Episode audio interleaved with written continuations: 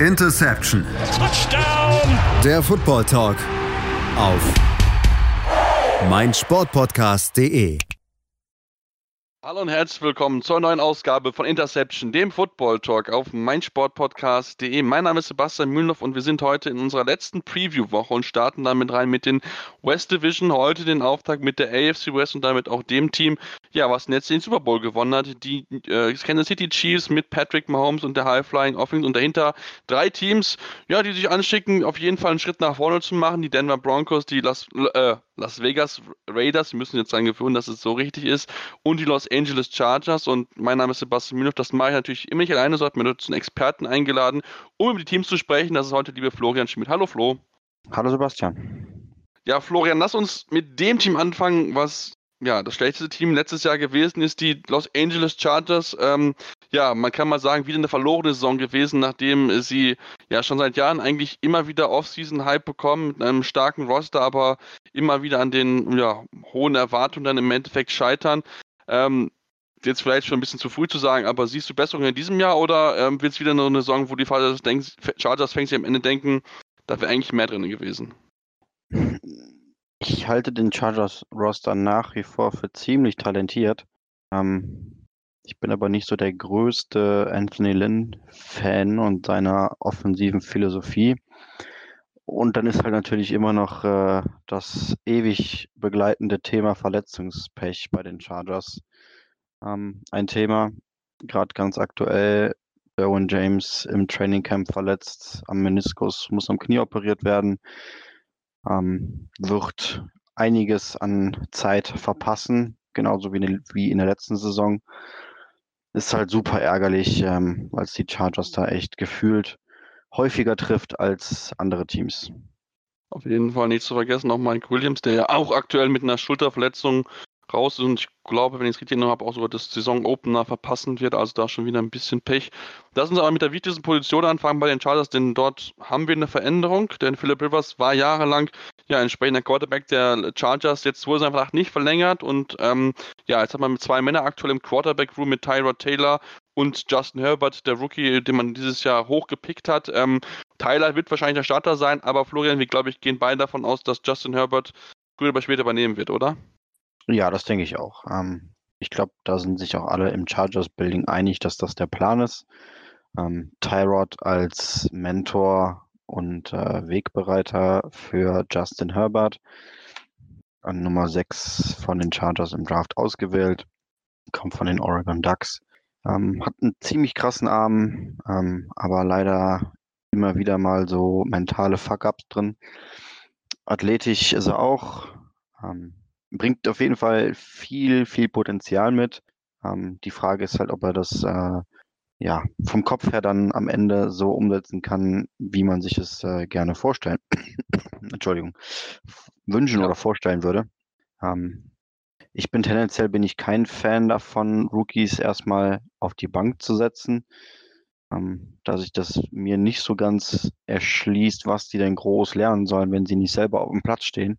Ähm, ja, insofern denke ich, dass auf der Quarterback-Position die Chargers noch ein bisschen Zeit brauchen werden, wenn man die ersten sechs Spiele dann an einen Tyrod oder ersten sechs bis zehn Spiele an einen Tyrod gibt. Und dann, ja, wird man wahrscheinlich erst im nächsten Jahr wirklich wissen, was man denn an Justin Herbert hat. Das denke ich wahrscheinlich auch. Ähm, wird wahrscheinlich auch ein bisschen Zeit brauchen, zumal auch dieses normales, ne, routiniertes Training Camp oder der Trainingsablauf in der Offseason ja ein bisschen durch Corona entsprechend eingeschränkt war und dann vielleicht ein bisschen Trainingszeit einfach mit dem Team fehlt. Ähm, trotzdem mal, Flo, wir haben jetzt gesprochen über die beiden Quarterbacks, die sind ja vom Style her ein bisschen anders als Philip Rivers. Rivers näher ein unbeweglicher Quarterback, während schon mal Tyler Taylor und auch Justin Herbert schon mal ein bisschen die Beine in die Hand nehme. Ähm, deswegen gehen jetzt viele davon aus, dass es einen more run-heavy Approach geben wird von den Chargers, ähm, was ja funktionieren kann. Wir haben es gesehen bei den Ravens und bei den 49ers aber auch, aber können Sie das mit der Effektivität schaffen, beziehungsweise würdest du Ihnen aufgrund der Situation empfehlen, mehr auf den Lauf zu vertrauen als auf das Passing Game? Ja, du kennst mich, ich würde keinem Team dieser Welt raten, grundsätzlich ähm, mehr aufs Running Game zu setzen. Ähm, das Ding einfach bei den Chargers ist, dass sie in den falschen Situationen zu sehr sich auf den Run verlassen. Ähm, die Ravens und die 49ers haben halt angefangen dann zu laufen, wenn sie schon eine Führung hatten. Ähm, oder auch mit zwei Scores mal geführt haben gegen Ende des Spiels. Dann wurden sie immer mehr run-heavy. Und Anthony Lynn ist aber so jemand, der von vornherein auf Biegen und Brechen letztes Jahr versucht hat, Melvin Gordon irgendwie ans Laufen zu bekommen, obwohl er davor gesehen hat, dass er mit Austin Eckler einen Running Back hat, der viel versatiler im Passspiel ist, ähm, der einfach viel mehr Optionen gibt, wenn er auf dem Feld steht, aber trotzdem ähm, ist Gordon dann nach seiner, seinem Holdout oder Mini-Holdout in die Startelf oder die Startformation zurückgekehrt. Und ja, ich fürchte, dass es dieses Jahr ähnlich werden könnte. Ähm, gut, Melvin Gordon ist jetzt weg. Die Frage ist, wer diese 140 Carries oder 160 Carries, die er hatte, ähm, übernehmen wird. Dafür hat man Austin Eckler verlängert. Er wird wahrscheinlich einen guten Teil davon äh, mitnehmen. Dann gibt es noch einen Rookie-Pick, ähm, Joshua Kelly, der vielleicht so in der Goal-Line-Nähe oder in der End. Richtung in der Red Zone ähm, die Touches bekommen könnte. Justin Jackson ist auch noch da. Ja, also prinzipiell ist es schon mal besser, dass man jetzt nicht mehr so ein so ein Bruiser wie Melvin Gordon auf First und Second Down in eine Wand jagen möchte. Ich hoffe, dass davon, dass man davon so ein bisschen abkehrt und ähm, ein bisschen kreativer wird im Running Game. Vielleicht auch, wenn man jetzt Tyrod und Justin Herbert ähm, athletische Quarterbacks hat, dass man auch mal eine Read Option oder so nutzt, denn dafür taugen die beide ziemlich gut, denke ich. Aber ja, es kommt halt immer auf die Situation an. Wenn du ein enges Spiel hast oder gar hinten liegst, dann sollte man möglichst vermeiden, sich auf den Lauf zu verlassen. Ja, lass uns vielleicht ein bisschen gucken. Ich denke, das Receiver Core ist mit Mike Williams und mit ähm, die entsprechend Keen Allen gut aufgestellt. Dahinter fehlt es vielleicht so ein bisschen, bisschen an Tiefe oder ein bisschen an Pro Proven Tiefe auch. Da sind ein paar Leute mehr, die noch nicht so viel Erfahrung gesammelt haben. Ähm, Flo, eine spannende Frage, aber natürlich auch die Offensive Line, denn letztes Jahr war sie ja, einer der schlechteren Units in der NFL auf, in der Bereich. Ähm, jetzt haben sie mit Trey Turner sich einen Guard getradet von den Panthers und mit Brian Bulaga einen Right Tackle geholt. Siehst du Verbesserungen in der Line? Traust du ihnen das zu oder wird es ein ähnlich schwieriges Jahr für die beiden Quarterbacks werden mit viel Pressure und viel Sex? Ich bin mir ziemlich sicher, dass es auf jeden Fall besser aussehen wird als im letzten Jahr. Ich bin ein großer Fan von Brian Bulaga. Ähm, auch Trey Turner ist für mich ein absolut solider Guard. Die Schwachstelle wird äh, Tackle Sam Tavy sein ich weiß nicht, ob er wahrscheinlich aber links oder rechts, wahrscheinlich soll er links starten. Brian Bulaga hat ja bei den Packers auch immer rechts gespielt. Ähm, das ist für mich so die erklärte Schwachstelle in dieser Line. Ähm, aber unterm Strich denke ich schon, dass man hier eine Verbesserung äh, wird sehen kann. Mhm. Zumal auch Center Mike Pouncey zurückkommt, der letztes Jahr auch verletzt gefehlt ist. Also sollte man schon vielleicht den, den Schritt nach vorne machen. Flo, kann auf die Defense zu sprechen. Die haben schon angesprochen, Devin James ähm, wird im entsprechend einige Zeit fehlen, wie auch im vergangenen Jahr.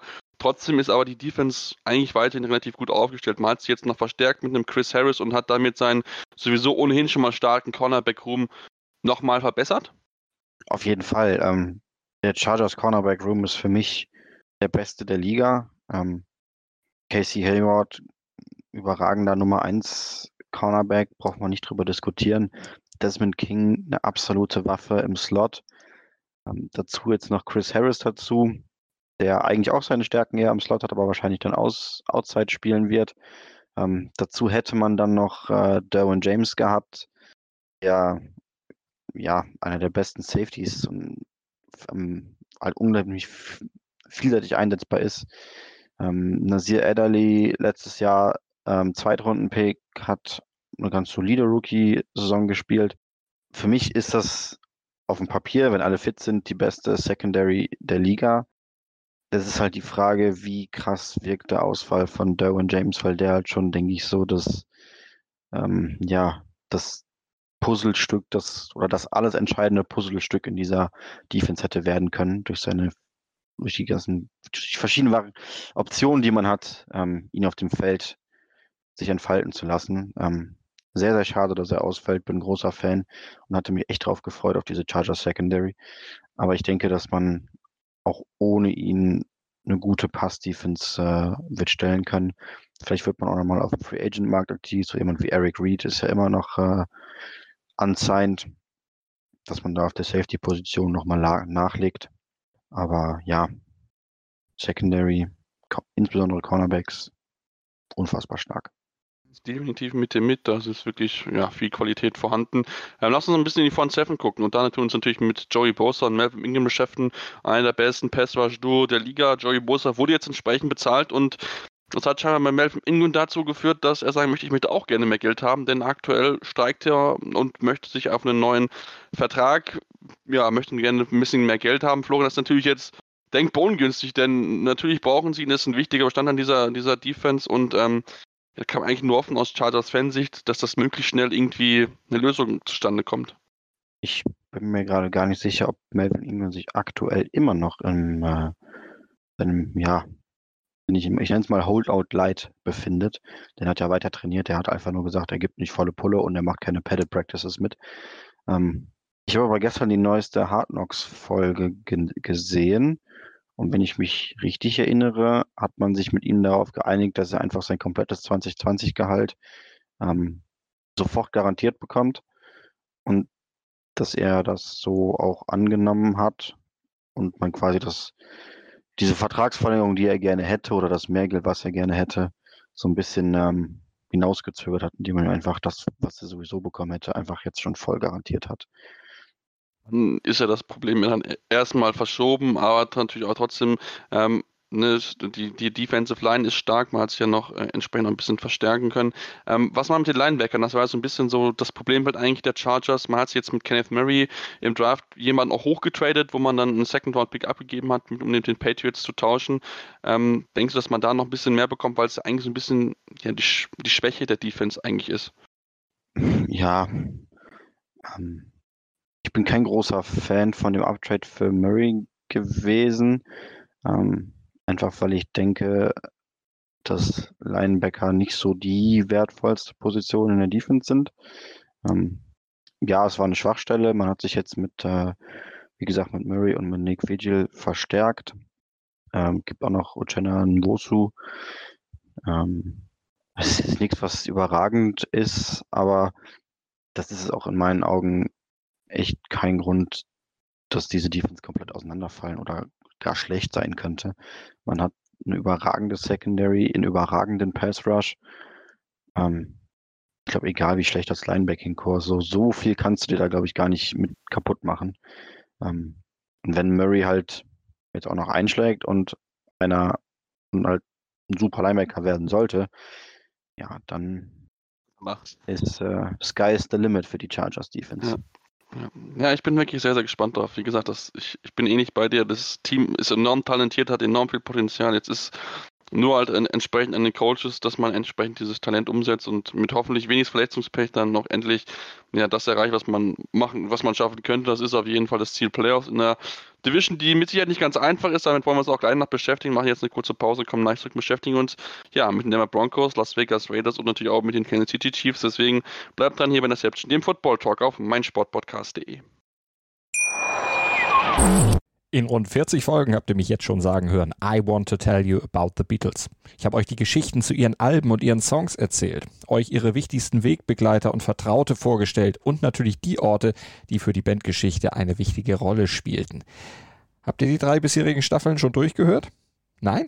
Na, worauf wartet ihr dann noch? Rein in den Podcatcher eurer Wahl und einfach mal losgehört. Und folgt gerne auch unserem Instagram-Kanal iwtty-Beatles Podcast. Ja, und jetzt kommen wir zu dem Team, was letztes Jahr Dritter gewesen ist in der AFC West, den Denver Broncos. Ähm, ja, die jetzt schon seit langer Zeit, seitdem Peyton Manning dort nicht mehr ist, ihren neuen Franchise-Guy auf Quarterback-Position suchen. Und Florian, die Hoffnung ist da, dass sie ihn jetzt mit Drew Lock gefunden haben, der in der letzten Saison dann hinten raus ein paar Spiele für sie hat gewinnen können. Äh, inwieweit bist du überzeugt von ihm, dass er ja derjenige jetzt sein kann, der die äh, Franchise der Broncos in den nächsten fünf bis zehn Jahren führen kann oder 15 Jahre vielleicht sogar. Puh, ich glaube, um da so eine langfristige Prognose abzugeben, ist es noch viel, viel, viel zu früh. Ich glaube, er hat vier oder fünf Spiele gestartet in der letzten Saison. Ich meine, Tim ist, ich glaube, 4 zu 1 sein Rekord gewesen, meine ich, ja. Ja, ja, okay. Ähm, Anfangs hat er mich sehr überrascht. In seinen ersten beiden Spielen war das, glaube ich. Ähm, er hat sehr unbekümmert äh, gespielt, ähm, hat viele, dadurch halt auch viele Würfe riskiert und Big Plays generiert, was ich so von ihm nicht erwartet hatte. Dann kam das Chiefs Game, ähm, wo die Chiefs Defense ihn komplett überfordert hat. Das war so ein, auch noch so ein Schnee-Snow-Game dazu. Ähm, so ein bisschen äh, ihm seine Leichtigkeit, seine Unbekümmertheit genommen, was man dann auch in den Spielen danach gesehen hat, ähm, wo das einfach alles offensiv nicht mehr ganz so schön lief wie noch ähm, in den ersten beiden Starts. Ich finde aber, dass die, dass das Front Office einen überragenden Job gemacht hat in dieser Offseason. Ähm, man hat sich so als Mission auf die Fahne geschrieben, wir geben Drew Lock so viel Waffen, ähm, dass es einfach keine Ausreden mehr gibt. Wir würden, wir hätten ihn nicht genug unterstützt oder so. Ähm, man hat insgesamt drei Receiver im Draft gepickt. Jerry Judy in der ersten Runde, KJ Hamler in der zweiten Runde und Tyree Cleveland in der siebten Runde. Dazu gibt es ja immer noch Cortland Sutton, der letztes Jahr seinen Breakout hatte. Man hat die O-Line weiter verstärkt, ähm, noch ein Tight End dazu geholt. Ich glaube, es waren tatsächlich nur ein oder zwei Picks, die man in die Defense investiert hat. Ähm, und ja, Locke hat ideale Voraussetzungen, um groß aufzuspielen. Und sollte es nicht funktionieren, hat man wahrscheinlich wieder einen frühen Pick, kann sich einen Nachfolger holen. Und derjenige hat dann auch sofort gute Voraussetzungen, um äh, durchzustarten.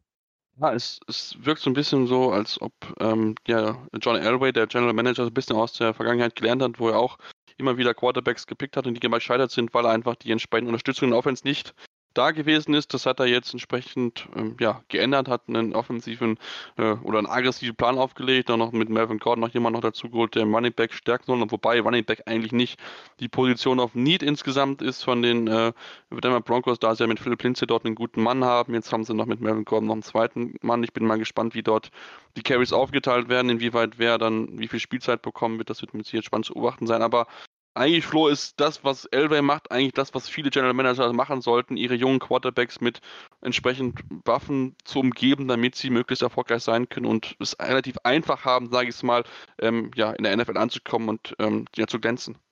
Absolut. Sam Darnold sitzt wahrscheinlich weinend zu Hause, wenn er sich die Draft Class äh, der Broncos anschaut. Oder Aaron Rodgers. genau, oder Aaron Rodgers, ähm, weil deren Front Office es einfach nicht für nötig halten, ähm, ihren Quarterback zu unterstützen. Also was das angeht, auf jeden Fall großes Lob an äh, die Broncos, dass sie zumindest versuchen, ähm, dem Quarterback das bestmögliche Szenario zu bieten. Natürlich kann es sein, dass die ganzen Receiver irgendwie jetzt doch nicht so gut sind, wie man vielleicht vor dem Draft gedacht hatte und so. Ähm, ganz klar, kann man nicht wissen jetzt, aber auf jeden Fall hat man versucht, ihn bestmöglich zu unterstützen. Und das ist, finde ich, was zählt. Genau, da bin ich auf jeden Fall bei dir. Da wir uns jetzt mit der Offense beschäftigt haben, lass uns auf die Defense gucken. Und auch da haben wir, ähnlich wie bei den Chargers, auch ein Pass-Rush-Duo mit Von Miller und Bradley Chubb, was, wovon sich viele viel versprechen. Jetzt Von Miller letztes Jahr ein Down-Year gehabt, Bradley Chubb komplett verletzt gefehlt. Flo, was erwartest du von den beiden? Ähm, können sie an das Jahr 2018 anknüpfen oder wird es auch, weil Von Miller jetzt nicht mehr jünger wird, vielleicht nicht so, wie man sich das vorstellt? Ja, Von Miller war absolut eine, eine Enttäuschung äh, in der letzten Saison. Das war, glaube ich, die schwächste Saison seit, weiß nicht, fünf, sechs Jahren, die wir von ihm gesehen haben. Da erwarte ich, dass er auf jeden Fall den Bounceback schafft und wieder zu seiner alten Form zurückfindet. Bradley Chubb bin ich persönlich noch gar nicht so sehr überzeugt von. Ähm, die Anlagen sind da, sonst wäre er nicht so früh gepickt worden. Bisher hat er, finde ich, noch nicht so viel gezeigt, dass ich jetzt sagen würde, oh, das ist ein Pass-Rush-Duo, von dem viele träumen würden, zumindest auf Bradley Chubb bezogen. Ähm, da muss auf jeden Fall der nächste Schritt kommen von ihm, dass er seinem Draft-Status gerecht wird, denn aktuell hat er das in meinen Augen noch nicht geschafft. Ich glaube, es geht es in der drittes Jahr, glaube ich, wenn ich mich nicht täusche. Genau. Genau, drittes Jahr, genau. Wie gesagt, ein Jahr gespielt, ein Jahr verletzt gewesen. Schauen wir mal, inwieweit er ja, sich von der letzten erholen kann. Ähm, wenn wir uns mit der weiteren Defense beschäftigen, Flo, ähm, wie würde dein Fazit zu den Broncos ausfallen? Ähm, sind sie noch so stark wie früher oder ist es vielleicht schon ein bisschen, ja, ein bisschen schlechter geworden im Niveau? Was ist dein Eindruck? In meinen Augen hat diese Defense nicht mehr viel mit der Defense zu tun, die vor ein paar Jahren den Super Bowl ähm, nach Denver geholt hat.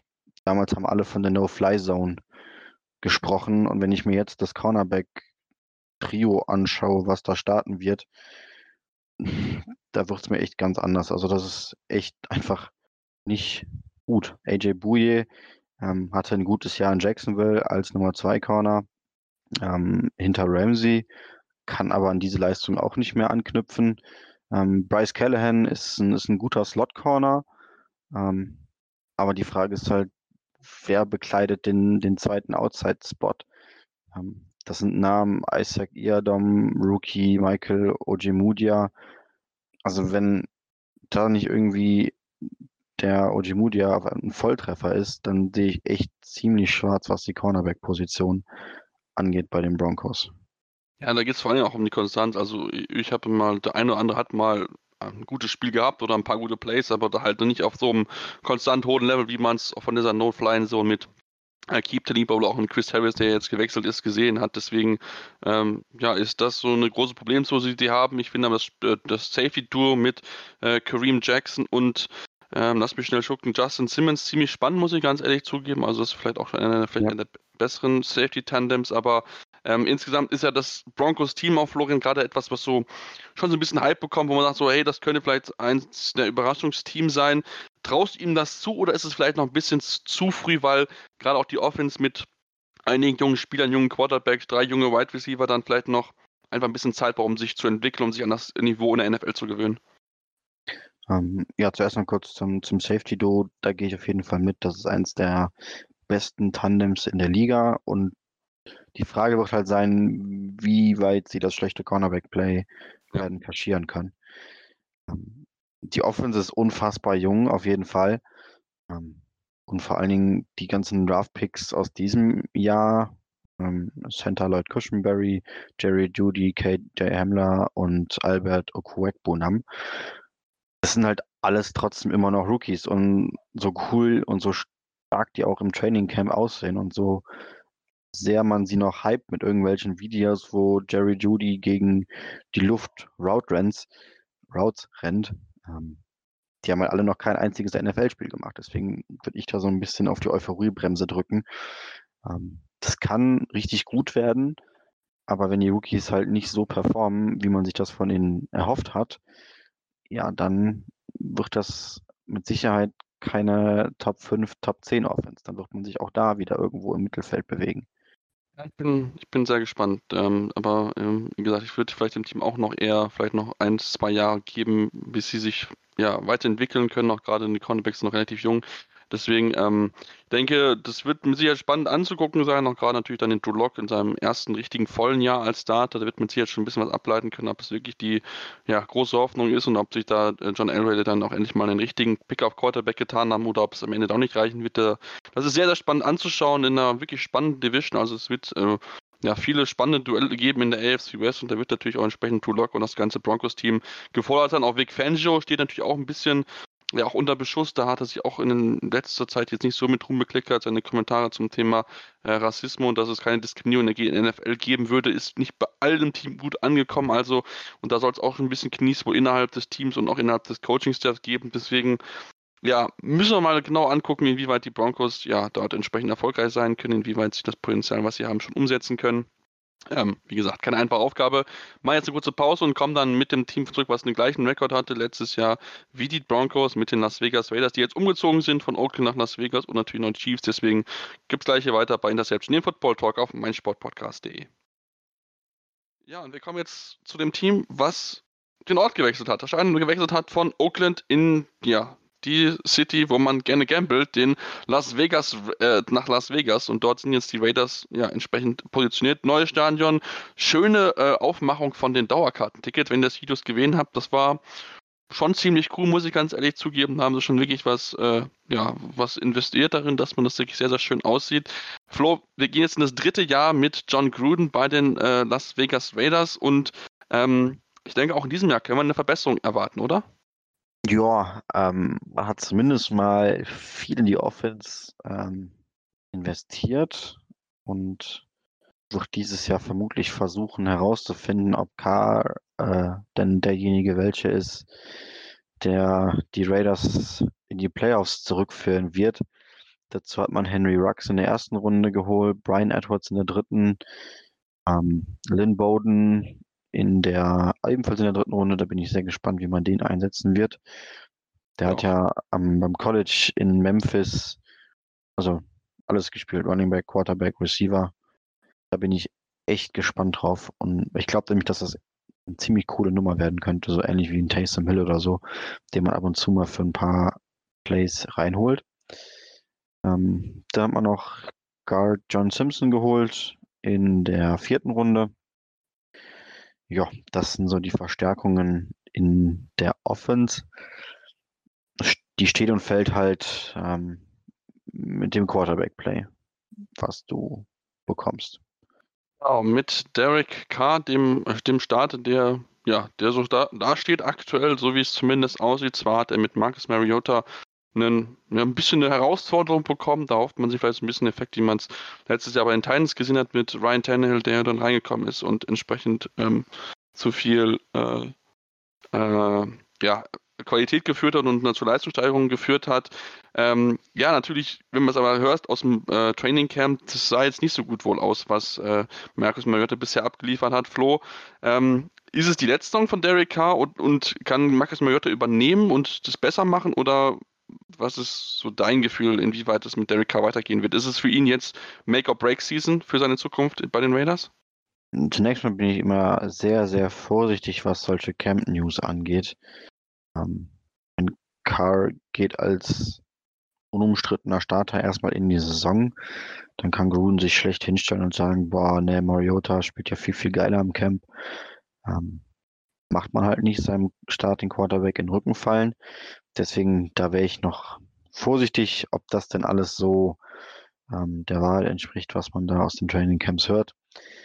Aber ja, ich denke absolut, dass diese Saison ein Make-or-Break-Year für Derek Carr ist. Hat wieder, wie gesagt, enorm viel in die Offense investiert. So langsam gehen halt einem dann die äh, Argumente und Gründe aus, warum man es denn weiter mit ihm versuchen sollte, wenn es dieses, wenn es diese Saison oder jetzt gleich zur Saisonbeginn ähm, nicht funktioniert. Genau, das ist die, die große und spannende Frage. Und da der eine oder andere jetzt mitbekommen haben, gab es schon die eine oder andere hitzige Diskussion um, um Derek Carr. Ähm, ist jetzt schon ein paar Wochen her. Ich glaube, er müsste ja Ende Juli, Anfang, glaube ich, August gewesen sein zu dem Thema, ähm, wo ich mich äh, mit Twitter, NFL Twitter Deutschland angelegt habe zum Thema Derek Carr oder äh, James Winston. Ähm, wenn man ich würde es mir gleich ein bisschen erklären, denn ich glaube, ich bin ein bisschen higher an Derek Carr als gefühlt alle anderen, glaube ich, was ich so festgestellt habe. Scheinbar bin ich ein bisschen der Einzige, der ihn verteidigt in Deutschland, aber egal. Ich habe ein bisschen was vorbereitet. Ähm, wenn wir uns ein bisschen angucken mit PFF, ähm, gibt es das sogenannte Wins above Replacement. Also, wie weit ist dein Quarterback dafür da, dass dir die Hilfe zu gewinnen? Und da ist äh, Derek Carr von allen äh, Signal Callers, also von allen Quarterbacks, auf Platz 9 im Jahr 2019 gelistet worden. Das ist schon ein sehr guter Platz und zeigt natürlich auch, dass er das Team nicht hilft, sondern, also dass er nicht dem Team hindert zu gewinnen, sondern wirklich ein Teil davon ist, dass das Team gewinnt. Denn wir dürfen nicht vergessen, letztes Jahr der Wide Receiver Core, der war nicht gut. PFF hat ihn als 31 von 32 in der NFL gerankt. Das ist nicht sonderlich gut. Er hat mit Wanta Renfro und Foster Moreau hat das wirklich eine gute Verbindung gehabt. Tyrell Williams hat, hat irgendwie nicht so funktioniert, der war aber auch ja, entsprechend ein bisschen angeschlagen und ähm, die ganze Saison über und hat irgendwie seinen Speed nicht so ganz hinbekommen können. Das ähm, denkt man auch. Und ähm, Gut, man muss auch sagen, Derek Carr ist definitiv eher der konservative Typ. Ich glaube, das können wir ganz, ganz gut beschreiben. Ähm, hat eine unglaublich hohe Completion Percentage, ähm, die er einfach äh, ja, Jahr für Jahr auflegt. Ich glaube, das kann man ganz gut beschreiben. Ähm, macht wenig Fehler, weil er aber auch nicht entsprechend weit wirft. Wenn er dann aber weit wirft, macht das trotzdem hoch, äh, hoch, hoch, hochprozentig. Ähm, wenn man mal guckt, in den letzten vier Jahren, in den letzten vier Saisons hat Derek Carr mit einer Adjusted Completion Percentage ähm, die siebtbeste bei äh, Würfen von 20 bis 30 Yards Downfield. Das ist schon wirklich eine gute Zahl, zumal in der Liste sich nur Leute finden wie einen Drew Brees, Patrick Mahomes, Andrew Luck, Tom Brady. Das ist schon wirklich sehr, sehr Elite-Klasse und auch insgesamt sind auch negative degraded Throws, also Pässe, die negativ bewertet worden sind von PFF, wirklich sehr gering und sogar noch gesunken in den letzten Jahren. Also das spricht dafür, dass er jemand ist, der wenig Fehler macht, vielleicht jetzt nicht derjenige ist, der das große Risiko geht und auch jemand nicht ist, der viele Touchdowns wirft, das kann man ihm auch zu Recht vorwürfen, das werfe ich ihm auch vor. Trotzdem ist er aber jemand, der, ich glaube, mit dem richtigen System und den richtigen Waffen, die er ein gutes Team schaffen kann und vielleicht so ein bisschen so Cousins-mäßig underrated ist und ähm, wenn alles um ihn drumherum stimmt, kann er wirklich sehr, sehr erfolgreich sein, Flo. Das ist jetzt mein Take zu Derek Hunt, darfst mir gerne Kontra geben, ich bin es ja schon gewohnt. ja, den, den Kirk Cousins-Vergleich, der gefällt mir nicht so gut, muss ich sagen, denn ich finde, Kirk Cousins ist einfach ein ziemlich guter Quarterback. Ähm, und das sehe ich in Derek Carr so nicht. Wir haben darüber gesprochen, er ist unfassbar konservativ, wahrscheinlich sogar der mit Abstand konservativste Quarterback, der in der NFL starten darf. Ähm, ich habe halt ganz besonders diese eine ähm, Grafik im Kopf, wo es darum ging, ähm, wir haben einen Third Down und dann wurde angezeigt, wie, wie tief denn die Quarterbacks werfen, in Abhängigkeit davon, wie viele Yards noch zu gehen sind. Das heißt, es wurde sich angeguckt, okay, ich habe einen dritten und zehn, wie, wie weit wirft mein Quarterback im Schnitt? Ich habe einen dritten und fünf, wie weit wirft mein Quarterback im, ähm, im Schnitt? Und, und gerade bei Third Down würde man ja erwarten, dass du als Quarterbacks versuchst, irgendwie in die Nähe der Sticks zu kommen, damit du halt ein neues First Down bekommst. Und Derek Carr war das einfach komplett scheißegal, wie viel Yards noch zu gehen war. Das heißt, fünf Yards noch zu gehen, ich wäre fünf Yards tief. Zehn Yards zu gehen, ich wäre fünf Yards tief. 15 Yards, 15 Yards zu gehen, ich wäre fünf Yards tief. Und damit hältst du halt kein, keine Offense auf dem Feld. Ähm, ja, er ist halt ein guter Game Manager und schafft seine Receiver in einem Rahmen fünf bis zehn Yards sicher anzuspielen aber er gibt dir halt in meinen Augen einfach nicht die Upside, die du benötigst, ähm, um in der NFL mal den großen Wurf zu landen. also Derek Carr, damit der einen Super Bowl gewinnt, müsste er wahrscheinlich ein überragendes Wide Receiver Trio haben, eine brutale O-Line, eine Nummer und eine Top 3 Defense ähm, und einen guten Tag in den Playoffs. Und darauf halt ewig zu warten, ich weiß nicht, ob das so äh, ja, die beste Strategie ist, um halt irgendwann dann vielleicht mal einen Titel zu holen. Ja, also ich denke, dass dieses Jahr wird es ein wichtiges Jahr für Derek Carr. Er hat vielleicht den besten Wide Receiver Room in seiner Karriere, glaube ich. Ähm, hat ja entsprechend, du hast schon angesprochen, die Verpflichtungen, die neu dazu gekommen sind, ähm, mit Hunter Renfro, Foster Moreau und vielleicht auch Tyra Williams, der da, davon profitieren kann, dass dann vielleicht noch ein bisschen mehr Leute ist und dass er nicht der Number, Number One Guy ist, der ihm so ein bisschen Unterstützung geben können. Man muss auch zugeben, dass er von der Passing Grade her, wenn er äh, 10 plus Yards in Tight Window werfen muss, hat er die zweitbeste. Das darf man auch nicht vergessen. Wie gesagt, er wirft nicht viel Downwind, aber wenn er es macht, ist er wirklich äh, entsprechend sehr, sehr gut und da bekommt er auch wirklich gute Noten immer wieder von PFF. Deswegen bin ich persönlich sehr, sehr gespannt auf dieses Jahr von Derek Carr. Ich denke schon, dass er wirklich ähm, ja so ein bisschen die Diskussion um ihn ändern kann in diesem Jahr. Wir werden es entsprechend abwarten. Er selbst sagt immer, er wird disrespected. Ja, diesem Jahr kann er es allen beweisen, ob, ob, ob die Hater oder die Kritiker recht haben am Endeffekt oder ob ähm, sie dann alle doch äh, ja, recht haben und dass er doch nur ein ja, ja, vielleicht durchschnittlicher bis unterdurchschnittlicher Quarterback ist, der gutes Sets wirft, weil er nur den Ball kurz wirft. Deswegen, wir werden es sehen. Ich bin wirklich sehr, sehr gespannt auf, auf Derek Carr. Lass uns, Florian, jetzt, wo wir uns ausgiebig mit dem Quarterback beschäftigt haben. Ich hätte noch, noch ja. einen, einen kurzen Take zu Derek Carr. Ähm, ich glaube nicht, dass er vom, vom Handwerk ein, ein schlechter QB ist. Ich glaube, glaube ich auch ganz, nicht. Das ganz große Problem bei ihm ist einfach, dass es im Kopf nicht funktioniert, dass er sich zutraut, ähm, mehr Risiko zu gehen. Ich glaube, das ist das ganz große Problem bei Derek Carr. Kann durchaus sein, weil ne, konservativ ist es ja auch so eine ja, sag ich mal, Lebenseinstellung hört sich vielleicht blöd an, aber wenn du schon irgendwie gewohnt bist, dass du immer relativ konservativ bist und auch so eine Person bist, dann ist es dir vielleicht ein bisschen schwieriger, Risiko einzugehen. Deswegen ist es, glaube ich, wirklich ein, ein einfaches Kopfding und ähm, John Kuhn ist jetzt gefragt, das zu lösen. Ob er es hinbekommen wird, wir werden es entsprechend natürlich sehen. Vor das aber jetzt mit Defense beschäftigen, da haben ja Mike Mayock äh, viel investiert, jetzt äh, auch wieder in der Free Agency mit Corey Littleton und Nick Kwiatkowski sich zwei Linebacker entsprechend geholt. Ähm, ja, denken wir, dass die Defense sich verbessern wird oder ähm, wie schätzt du die Defense ein der äh, äh, Raiders?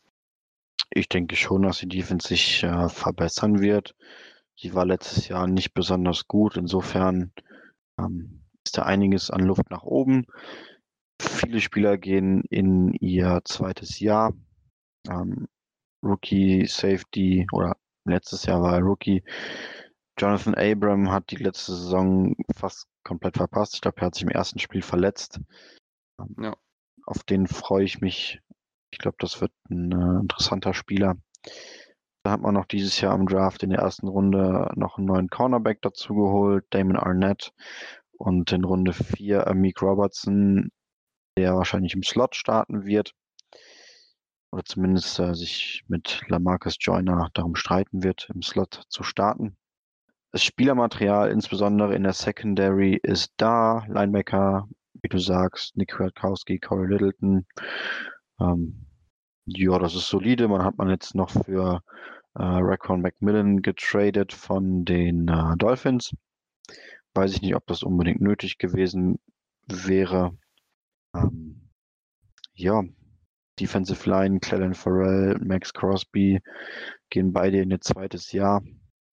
Crosby in meinen Augen ein bisschen overrated, ähm, weil er letztes Jahr ähm, einfach sehr, sehr viel aus seinen Pressures gemacht hat. Das heißt, er hat deutlich häufiger einen Pressure zu einem Sack vollenden können, als das andere Edge Rusher geschafft haben.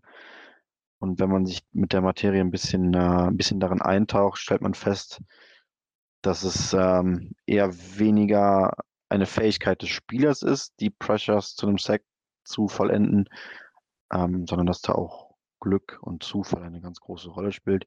Man muss ja nur mal drüber nachdenken. Ähm, das Pressure entsteht, indem der Edge Rusher seinen Blocker schlägt. Und dann ist halt die Frage, ist noch jemand anders schneller als ich, der vielleicht den Quarterback schon sackt? Wo steht der Quarterback überhaupt? Läuft der vielleicht gerade ein Bootleg? Und ich habe sowieso gar keine Chance, den zu kriegen. Ähm, das heißt, in dem Moment kommen noch ganz viele andere Faktoren hinzu, die der Spieler selber nicht kontrollieren kann.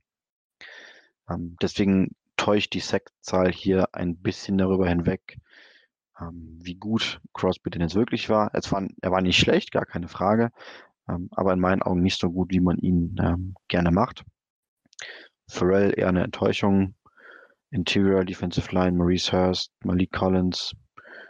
Ich denke, das ist solide. Arden Key außen in der Rotation. Carl Nassib. Also das ist eine grundsolide Defense äh, Front Seven, denke ich. Denke ich auch. Und ne, wie gesagt, auch mit jungen Leuten mit dabei, die, die auch noch ein bisschen lernen können. Deswegen, ähm, Mike Mayock hat einen Plan, er möchte den entsprechend umsetzen, hat ja auch gesagt, als angekommen, dass sie auf Charakter Guys setzen, also dass sie da eine entsprechend neue ja, Kultur schaffen wollen. Ich bin mal sehr gespannt, inwieweit sie das ja, wieder nach vorne schaffen können. Letztes Jahr mit sieben Siegen, ähm, angesichts des schwachen Vice Receiver Cup schon eine große Überraschung im Endeffekt gewesen. Deswegen bin ich auf die Raiders sehr gespannt, aber wir müssen ganz ehrlich sein, in dieser Division gibt es eigentlich nur einen Sieger, das sind die Kansas City Chiefs. Und dem beschäftigen wir uns in einer kurzen Pause. Deswegen bis gleich hier bei der Selbst dem Football Talk auf meinsportpodcast.de. Wie baut man eine harmonische Beziehung zu seinem Hund auf? Puh, gar nicht so leicht. Und deshalb frage ich nach, wie es anderen Hundeeltern gelingt, beziehungsweise wie die daran arbeiten. Bei Iswas Dog reden wir dann drüber. Alle 14 Tage neu mit mir, Malte Asmus und unserer Expertin für eine harmonische Mensch-Hund-Beziehung, Melanie Lippisch. Ist was, Dog? Mit Malte Asmus. Überall, wo es Podcasts gibt. Ja, und jetzt kommen wir zum Super Bowl-Sieger des vergangenen äh, Super Bowls, der dieses Jahr im Februar stattgefunden hat. Die Kansas City Chiefs, ähm, den ersten Titel geholt seit 50 Jahren. Und ganz ehrlich, Flo, ich glaube, weder du noch ich glaubst, dass ähm, ja, dieses Team aufhören wird zu siegen, denn das Roster wurde zusammengehalten, gab nur zwei Seiten, die das Team verlassen haben. Und diese Offense zu stoppen mit Patrick Mahomes, dem vielleicht aktuell besten Quarterback, das ist eine riesengroße Aufgabe. Ja, ich meine, im Endeffekt ist es fast relativ egal, was mit dem Rest des Rosters passiert, solange Patrick Mahomes an der Center oder in der Shotgun steht, ähm, muss man immer mit den Chiefs rechnen. Natürlich hat er dann auch noch ähm, zu seinem Glück ein absolut brutales ähm, Supporting Cast in der Offense. Muss ich einfach nur mal anschauen, wie viel Speed denn da tatsächlich auf der Wide Receiver Position rumläuft. Terry Hill, Sammy Watkins, Nicole Hartman, ähm, Demarcus Robinson. Ich glaube, von die sind alle, ich glaube, drei von vieren sind unter einer 3-4 gelaufen beim Combine. Ähm, 4-3 wohl eher, glaube ich. 3-4 ist ein bisschen schnell. Ja, ja, ja, natürlich. 4-3. Sorry, Zahlendreher drin gehabt. Ähm, ja, und es passt halt einfach perfekt zu dem, was Mahomes ist. Ähm, Ganzlinger, quasi das genaue Gegenteil von Derek Carr. Er nimmt gerne, nimmt gerne Risiko. Ähm, absoluter Playmaker, verlängert die Plays, wirft von unmöglichen Plattformen ähm, und ist halt einfach auch noch dazu ein fantastischer Werfer. Also das Risiko, was er nimmt, ist bei ihm gar kein großes, gar kein so großes Risiko, wie das bei so manch anderem äh, QB wohl wäre. Stimmt schon. Also das ist wirklich, was da Mahomes ja, Woche für Woche raushaut, das ist wirklich unglaublich. Auch in den Playoffs, ähm, was sie da dann gemacht haben, trotz Rückstand ähm, teilweise und wie er dann die Te- Texans zerlegt hat. Ich glaube, wie viel, wie viel äh, Touchdowns in Folge waren es in Drive? Ich glaube sechs oder so, bevor die Texans überhaupt irgendwie wieder Land gesehen haben. Also es war, es ist unglaublich. Wenn der einmal heiß wird, dann ist der wirklich nur ganz, ganz schwer aufzuhalten. Und natürlich für Andy Reid, der ist oft offensive Guru, es macht natürlich umso besser, wenn du so jemanden hast, da kannst du dir Sachen einfallen lassen, die du vielleicht vorher ja noch nie spielen konntest, Flo. Ähm, ja, natürlich. Andy Reid ist äh, ein ganz, ganz großes Puzzlestück äh, in dieser Kansas, Chiefs, Kansas City Chiefs Offense. Das passt einfach perfekt zu Mahomes. Er weiß, wie er Mahomes in Szene setzen muss, ähm, lässt ihm aber auch genug Freiheiten in den Plays, ähm, ja, um selber irgendwie was außerhalb der geplanten Struktur zu kreieren. Das passt einfach perfekt. Mhm. Ja, ähm, inwieweit siehst du denn die Gefahr eines möglichen Super Bowl Hangovers? Das gab es ja früher mal, also jetzt vor, vor einigen Jahren, das haben wir in den letzten Jahren aber irgendwie gefühlt nie drüber geredet, weil als die Patriots gewonnen haben, gab es das ja gefühlt dann nicht mehr auf einmal. Ähm, was, was denkst du, ist es dann vielleicht, dass man dann vielleicht dann, jetzt satt hört sich vielleicht das falsche Wort, aber dass man vielleicht dann vielleicht so das 100% nachdenkt, weil man weiß, okay, hey, wer soll uns eigentlich aufhalten, dass dann vielleicht dann diese paar Prozent dann Ausschlag geben könnte, damit es dann vielleicht zur Titelverteidigung nicht reicht? Oh, ich weiß nicht, da mache ich mir eigentlich eher weniger Sorgen. Ähm, ich glaube, die haben einfach alle so unfassbar viel Spaß an dem Football, den sie spielen, ähm, dass ich mir da wenig Sorgen mache, dass irgendeiner irgendwie nachlassen könnte oder unkonzentriert sein könnte oder was weiß ich was. Also sehe ich nicht kommen, nein. Ja, lass uns mit der Defense beschäftigen, denn wie gesagt, die Offense kann man nur in allerhöchsten Tönen vielleicht die oder wahrscheinlich die beste Offense äh, in der NFL mit Abstand. Ähm, lass uns mit Defense beschäftigen, die ja gerade dann zum Ende des Jahres hin wirklich dann auch ein wichtiger Faktor gewesen ist. Da hat man so ein bisschen gebaut, um sich an das System vom neuen Defensive Coordinator Steve Spagnuolo zu gewöhnen, aber trotzdem auch eine Unit, die man nicht außer Acht lassen sollte, wenn man über die Top-Units in der NFL redet, oder? Boah, so weit würde ich glaube ich noch nicht gehen, dass wir hier von einer Top-Unit in der NFL reden. Ähm, zu Beginn des Jahres war die Chiefs auf Defense einfach kacke. Ähm, sowohl gegen den Lauf als auch gegen den Pass. Ähm, die Schwächen in der Pass-Defense konnte man mit dem Fortschreiten der Saison so ein bisschen äh, kaschieren. Gegen Ende war das sogar ziemlich gut, was man da gespielt hat. Ja, irgendwo zwischen, weiß nicht, rund um Platz 10 landen wird. Ähm, also ja, überdurchschnittlich, aber von Top, von Top Defense, ja, da glaube ich nicht dran. Reich, wenn du so um die Top 10 bist, wenn du eine Number One Offense ohnehin hast. Deswegen ist, Fall. es ja, ist ja absolut ausreichend. Ähm, jetzt hat man auch zudem noch ähm, ja, das ein bisschen noch hinbekommen, dass man neben dem gut dicken Vertrag, den man ähm, seinem Quarterback gegeben hat, über zehn Jahre, wo, man, wo Patrick Mahomes fast über 500 Millionen Dollar verdienen kann, auch noch entsprechend mit Chris Jones zu verlängern und damit einen weiteren Defensive Lineman teuer zu bezahlen. Denn auch Frank Clark hat ja viel Geld bekommen. Also auch da machen die Chiefs gute Arbeit, die die Verträge für Clark und, äh, und für Chris Jones frontloaded machen und das Geld, was sie mir Holmes zahlen müssen, ein bisschen hinten rausschieben, um dann entsprechend dann vielleicht in ein paar Jahren zu restructuren. Also auch da haben die Chiefs bisschen aus den Fehlern der Vergangenheit gelernt, denn ähm, sein Vorgänger, ähm, ich habe gerade seinen Namen vergessen, ähm, hat es nicht so toll gemacht. Da hatte man ein bisschen Probleme, musste erst ein bisschen aufräumen. Ähm, ja, das Front, Office, Front Office macht auf jeden Fall äh, einen guten Job. Wenn du es schaffst, Travis Kelsey, Chris Jones und Patrick, Patrick Mahomes in der gleichen Offseason zu verlängern, ähm, ja, ich, ich glaube, dann kann man nur davon sprechen, dass die Leute einen guten Job machen. Zumindest haben sie es nicht verkackt und haben einen der ähm, dreien ziehen lassen oder planen, ihn, planen, einen der dreien ziehen zu lassen. Stelle, die ich in der Defense so ein bisschen ausmachen kann, vielleicht noch als kurzer Nachtrag, ähm, ist die Cornerback-Position. Da werden wohl Javarius Ward, ähm, Antonio Hamilton und Rashad Fenton starten. Ähm, ja, ich glaube, wir dürfen uns auf sehr, sehr viele Shootouts, Shootouts mit Chiefs-Beteiligung freuen. Ähm, Mahomes wird ein ordentliches Tempo vorlegen.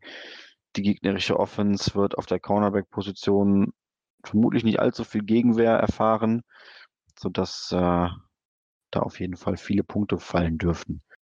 Und ich muss zugeben, ich freue mich schon sehr auf die, die Duelle äh, Chiefs gegen Saints und Chiefs gegen Buccaneers. Also ne, Mahomes gegen die beiden Routiniers, Tom Brady und Drew Brees, das werden mit Sicherheit ja, ansehnliche Spiele mit Sicherheit sein. Ne? Das wird, bin, freue ich mich schon wirklich sehr darauf, wie man das dann sehen kann. Und das wird mit Sicherheit einer der, oder wahrscheinlich das schon mal Rekorde setzen von der, von der Zuschauerzahl, denn aufgrund natürlich auf der, des Coronavirus wird es viele Leute geben, die wahrscheinlich daheim gucken wollen und das möglichst äh, ja, sich anschauen wollen. Hoffentlich geht es bis da natürlich auch, dass und da hoffen wir dann wirklich sehr darauf, dass das soweit ohne Probleme durchgehen kann und dass die Spieler dann möglichst gesund durch die Saison kommen, durch Corona, aber auch durch andere Verletzungen, dass sie da möglichst verschont von bleiben.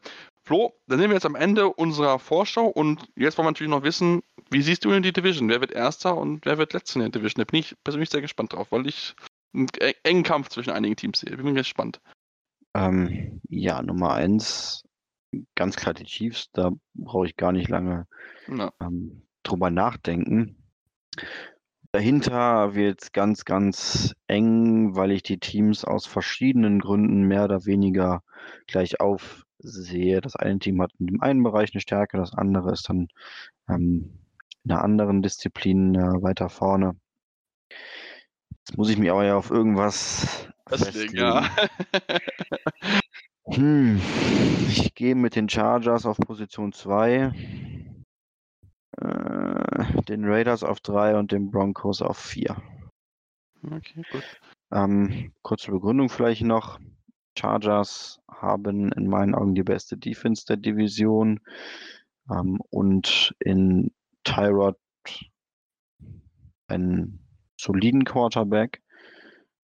Die äh, Broncos haben einen ziemlich unerfahrenen Quarterback, der mich noch nicht so ganz überzeugt hat. Weswegen ich die Broncos auf vier setze.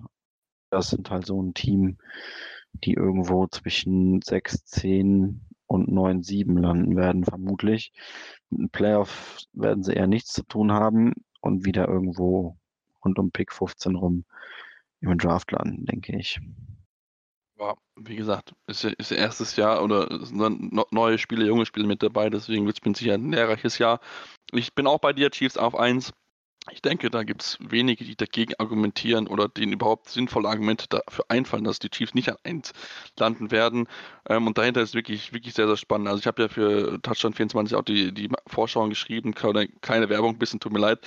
Ähm, und ich tue mir wirklich schwer, auf Platz 2 auch zu setzen. Aber ich, es hört sich jetzt blöd an, aber ich tendiere irgendwie zu der Reihenfolge, die du auch genommen hast, Flo. Denn ich, ich halte auch viel von den Chargers. Ich sehe sie auch aufgrund dieser verdammt starken Defense, die zwar natürlich Devin James jetzt vermissen wird, aber ähm, ich sehe sie aufgrund des Potenzials, was in dem Kader ist, eigentlich auf Position 2 und auch für mich äh, würde ich die Raiders aktuell über die Broncos nehmen, weil ich bei den Raiders ein bisschen weniger Fragezeichen habe als bei den Broncos.